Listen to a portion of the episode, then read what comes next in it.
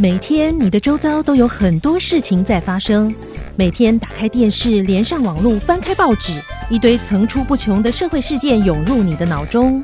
无论遇到什么代志，生活嘛是赶快爱过啦。我操！发生什么？代志？代志？代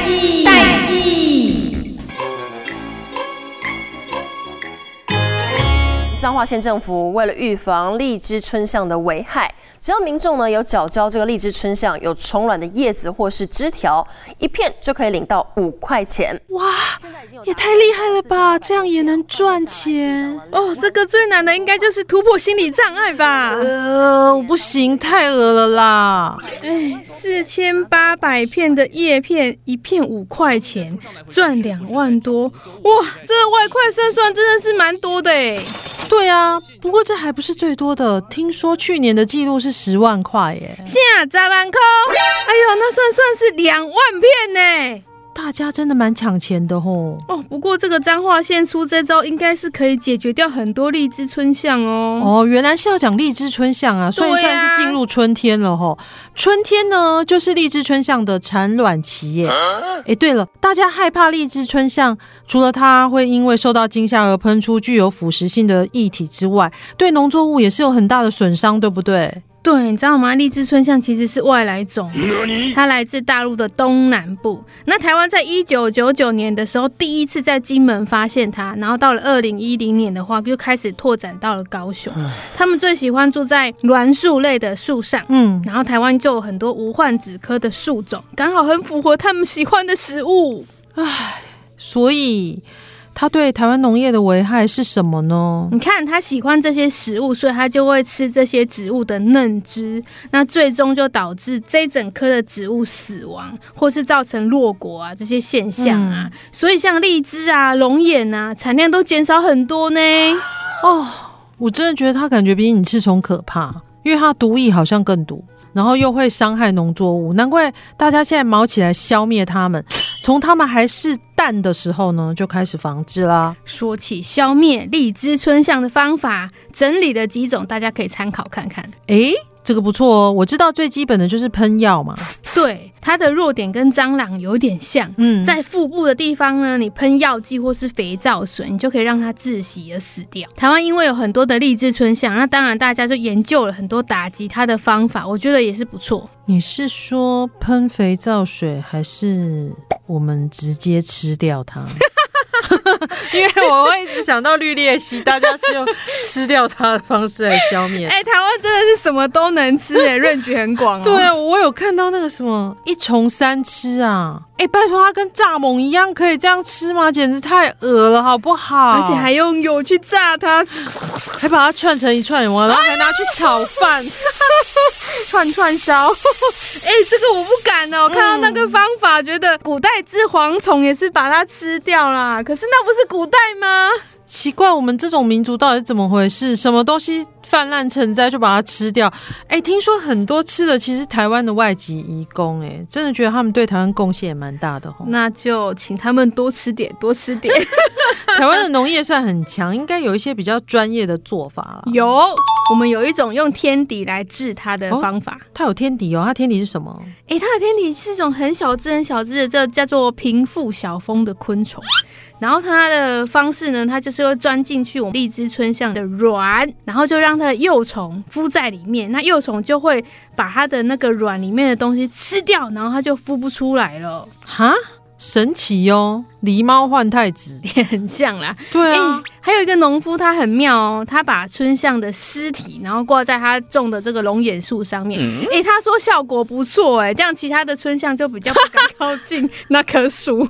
这有点像那种拖到午门斩首示众，对，大家都不敢犯法。可是他好残忍哦，如果我是那一只看到同类尸体的春象啊，我也是不敢靠近啊。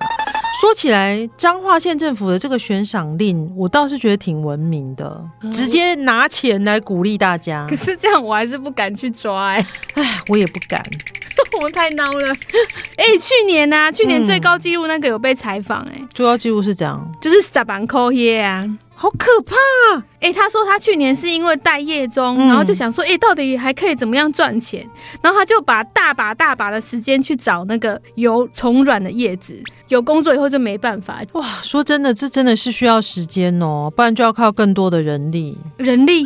是啊，有一个家庭一个下午就收集到一千两百片叶子，那算一算是多少钱？哇，六万块哎！他们家是有多少人呐、啊？管他家有多少人，我们还是来吃一些好吃的东西。我是指正常的食物哦，你不要跟我介绍什么春象炒饭啊之类的。今天绝对不是春象炒饭。不过你说的真的太有道理了，赶快进入下个单元好了。What's up？上菜秀，Go！What's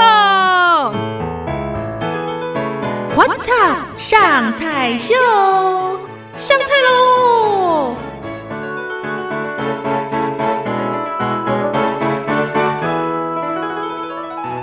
各位听众朋友，大家好，我是培培，今天又来到了上菜秀单元，请我们的新著名中后塞庞岩来跟我们介绍一下他的家乡味。好，我们的家乡味的话，就有那个白切鸡，然后我们店里的名字把它叫做香葱鸡了。鸡哈，就是在我们家乡里的话，无论是朋友到访啦，还有新年过节啦，都一定会有这个白切鸡这一道菜哈。哇，是一个有吃鸡的文化。对，啊，我们自己可以煮一个白切鸡哈。白切鸡的话，我们是用那个冷水下去煮哈，水煮了以后转成小火哈，然后再焖煮三十分钟，再可以慢慢的让它起锅。如果鸡熟了以后，那个汤不要倒掉，非常好的一个哈。它汤的话完全都可以利用起来，可以用来煮那个广东粥。然后另外的话也可以煮成高汤哦。呃，复习一下前面我们讲到说这个香葱鸡材料除了鸡之外还有什么？除了鸡以后的话，还有那个姜末，还有葱末，哦，就是原始的味道。嗯，好。所以我们的材料是鸡之外还有葱跟姜。哎，那我刚刚有个疑问，就是说我们要把它丢进去这个水里面煮鸡汤的时候啊，是先把它穿烫拿出来冲洗干净再放进去，还是就直接放？放进去，然后煮三十分钟，放下去要煮三十分钟了，用文火来煮三十分钟了。哦，所以不用像那个烫那个排骨一样，就是先烫，然后再把它拿出来再放进去。不用穿烫。哦，懂。焖煮三十分钟后起锅之后呢？起锅之后的话，鸡的话一定要煮熟哦，因为鸡的话看你买的鸡的大小哈。煮熟之后的话，它剩下那个汤汤汁的话，你完全就可以加盐、加姜末跟葱末上去，做成一个一道汤哈。你就是淋酱上去，就有那个香葱鸡的味道了。汤公公哦，所以其实有没有学到一个很关键的点，就是呢，嗯、我们的 sauce 除了姜。葱以外，还要加一个很关键的东西，就是鸡汤。对，哦，原来我们的这个寿司里面内有乾坤，这是我们的美感，所以大家一定要记得哦。嗯、好，那我们这一道菜啦，刚刚讲到说这个吃鸡的文化，听说这个整只鸡连鸡汤都可以完整的利用，对不对？呃，除了那个白切鸡，你煮完白切鸡可以当一道料理之外，剩下的汤的话，你就可以作为高汤来煮广东粥。好哦，然后再来的话，可以用来煮汤品，你可以煮任何的汤品。所以整只鸡的话，完全都不浪费，完全的利用。哇，那像你们平常在那个广东的时候啊，因为像白切鸡，大家可能都会先挑那个鸡腿。那其他的部分就是剩下部分都怎么处理？我有四兄弟姐妹哈，嗯、爸爸妈妈的话可能会有一点点的重男轻女哈。两个弟弟哈，他就爸爸的话都会两个鸡腿就一定是给弟弟他们吃了，哎、那然后我跟妹妹的话就吃那个鸡翅。哦，嗯，哦，那其他像是鸡脖子啊，鸡脖子的话，鸡头啊，鸡脖子的话妈妈吃，鸡屁股的话妈妈吃。哦，原来就是跟我们也是差不多啦。啊，培培是觉得，如果说你呃鸡头哦鸡脖子不吃这些一些比较大家不爱的部位啊，嗯、其实也可以选择下次继续拿去熬熬汤。对，对这样子也是另外一个的利用方式。对对对对，那希望大家会喜欢我们今天的这道料理叫做香葱鸡，这个就是香葱鸡。可是，在我们的这个广东的话，是就只有叫做白切白切鸡哦。所以是来了之后才加上葱跟姜吗？是 啊，我们在广东的话是有那个沙姜，嗯，酱油加那个沙姜，哦、它那个味道是非常的浓郁，而且鸡是金黄色的哦。哦炎黄子孙，连那个鸡都是黄的。那我们的这个旁野还在研究说，要怎么把台湾的这个白切鸡也变成黄色的，对不对？还在慢慢在研发。好，等到我们研发好了再跟大家分享。今天谢谢大家的收听，下次见，拜拜，拜拜。就是这个，这个让人无法抗拒的香味，真是太惊人了。おい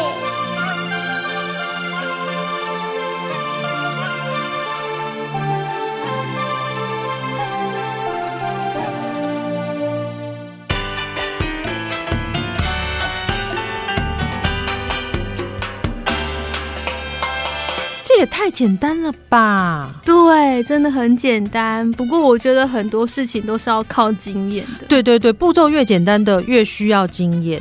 哎、欸，可是像这种制成那么简单的菜，你还不学起来，不是很可惜吗？嗯，所以要赶快下载我们的 WhatsApp 花型虾米代志，赶快先把资料库存下。呵，哎，对呢，说得好，说得好。啊，好喽，今天先这样，我们要赶快回家来试试看怎么做喽。OK，我们下次见，拜拜。